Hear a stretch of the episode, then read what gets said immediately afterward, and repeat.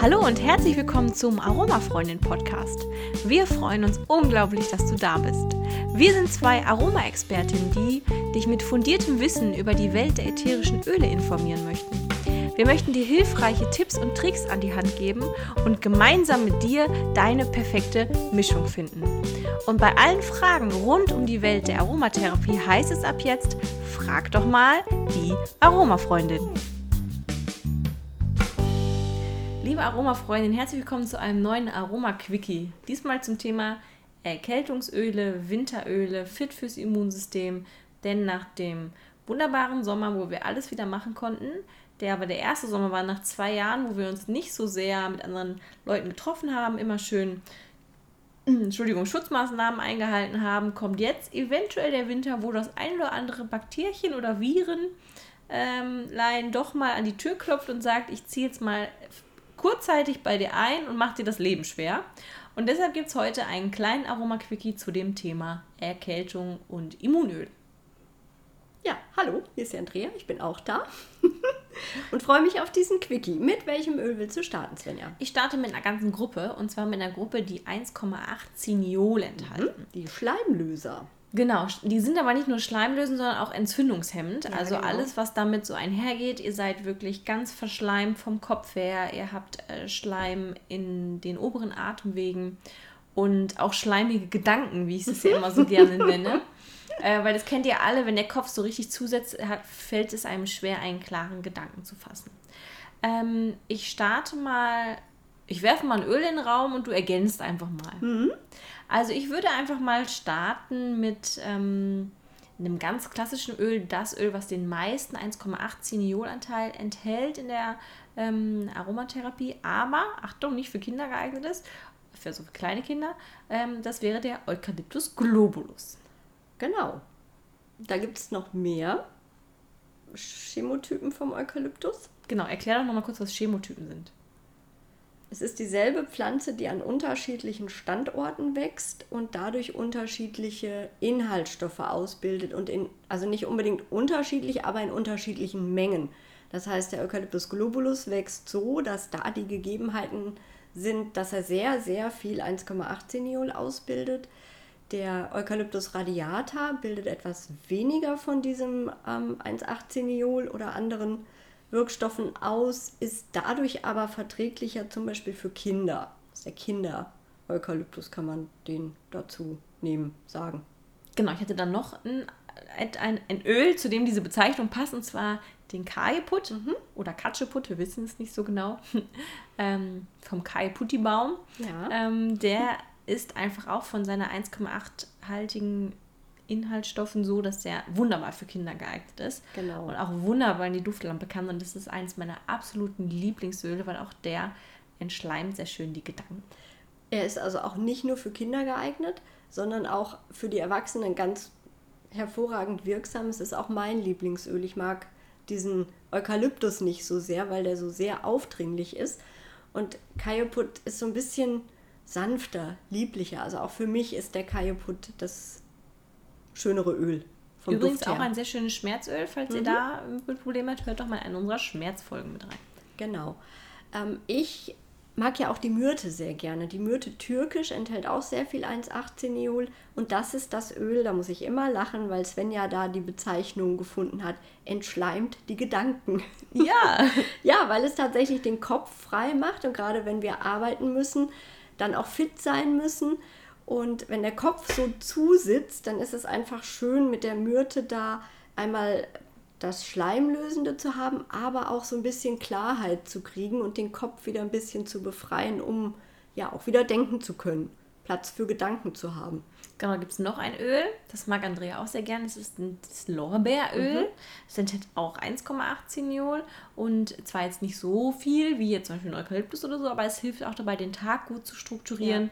und trotz der Erkältung irgendwie da durchzukommen und ähm, gibt einem auch noch so ein bisschen Stärke, wenn man sagt, oh, ich weiß überhaupt nicht, wie es alles mhm. schaffen, sondern sagt so, okay, komm, den Tag schaffen wir jetzt noch und kann man sich vielleicht dann schnellstens auf die Couch retten oder so, wie das gerade so ist. Genau, das Durchhalteöl. Genau.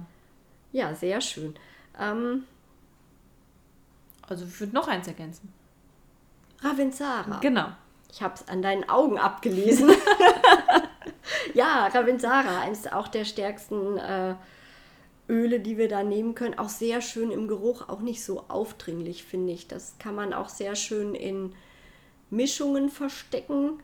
Zum Beispiel mit Zitrone mag ich sehr gerne, was dann gleichzeitig noch die Raumluft reinigt. Das vernebeln wir auch sehr gerne in der Apotheke, weil es eben nicht so diesen typischen Erkältungsduft hat, ähm, aber eben schleimlösend wirkt, eigentlich auch für die Altersgruppen alle geeignet ist. Und mit der Zitrone. Nur nicht für die ganz Kleinen. Für die ganz mhm. Kleinen nicht, aber ähm, vernebelt in der Apotheke dann noch mit Zitrone, wo wir dann eben auch gleich noch die Keime abtöten, die Raumluft reinigen und insgesamt ein ähm, gesünderes Klima schaffen. Da Auf jeden Fall. den Ravensara auch gerne mit rein. Lorbeer und Ravensara, beide Öle, deshalb passen sie auch jetzt ganz gut hier hintereinander in diese Podcast-Folge, haben sich auch gut gezeigt in der Virenprophylaxe. Mhm. Also kann man sie wirklich auch schön, wie Andrea schon sagt, in die Raumluft geben. Ähm, ich würde jetzt einfach, da wir ja auch fürs Immunsystem sind, alle 1,8 Öle, die ihr gerade gehört habt, wirken sich auch immer positiv aufs Immunsystem aus. Sie sind immer gegen Bakterien und Viren und teilweise auch Pilzen. Kommt immer darauf an, das eine Öl etwas stärker, das andere etwas schwächer, aber die zwei Virenölen haben wir euch ja zum Beispiel gerade schon mal genannt. Wenn man jetzt diese Erkältungsöle mit etwas kombinieren möchte, um das Immunsystem weiter zu unterstützen, aber dass es nicht so sehr nach Krankheit riecht, hat Andrea gerade schon die Zitrone genannt. So wird das Ganze ein bisschen frischer, geklärter und äh, motivierter. Und man könnte da natürlich auch nur überlegen, ob man zum Beispiel eine Grapefruit nimmt oder man geht auch noch auf ein, ein Eukalyptusöl, und zwar Eucalyptus citriodora. Mhm gering dosiert reicht. Es riecht ganz anders als die Eukalyptusse. Eukalypten. Eukalyptus die Eukalyptusarten. Die ähm, Andrea nicht so mag. Es riecht eher zitronig. Enthält Inhaltsstoffe, die zu der Gruppe der Aldehyde gehören. Kann man sich mal ganz gut als Allestöter merken. Also ist auch sehr stark desinfizierend, aber reicht auf jeden Fall in einer geringen Dosierung. Zum, zur Raumluftdesinfektion kann man auch sehr gut die Baumöle nehmen nicht nur zur Raumluftdesinfektion, die sorgen mhm. auch dafür, dass wir tiefer ein- und ja, ausatmen. Genau, eben. Dadurch werden die Lungen und die Bronchien besser belüftet und das beugt dann auch ähm, einer Bronchitis oder so vor. Genau, so können das immer mit rein. Zum Beispiel auch ein Fichtennadelöl ja. könnte mit in den Körperöl, mit anderen hautpflegenden Ölen, mhm. wie jetzt zum Beispiel auch ein Lavendel, den man damit unterbringen kann, gerade bei so krampfartigen Beschwerden. Aber wir haben bei krampfartigen Beschwerden auch noch einen Tipp. Und zwar gibt es ja noch eine Art, eine Art, mh. es gibt noch eine Gruppe von Ölen, die alle verwandt sind. Und zwar haben wir noch die Thymian-Gewächse. Und die kommen auch teilweise als Varietät und manchmal als Chemotyp daher.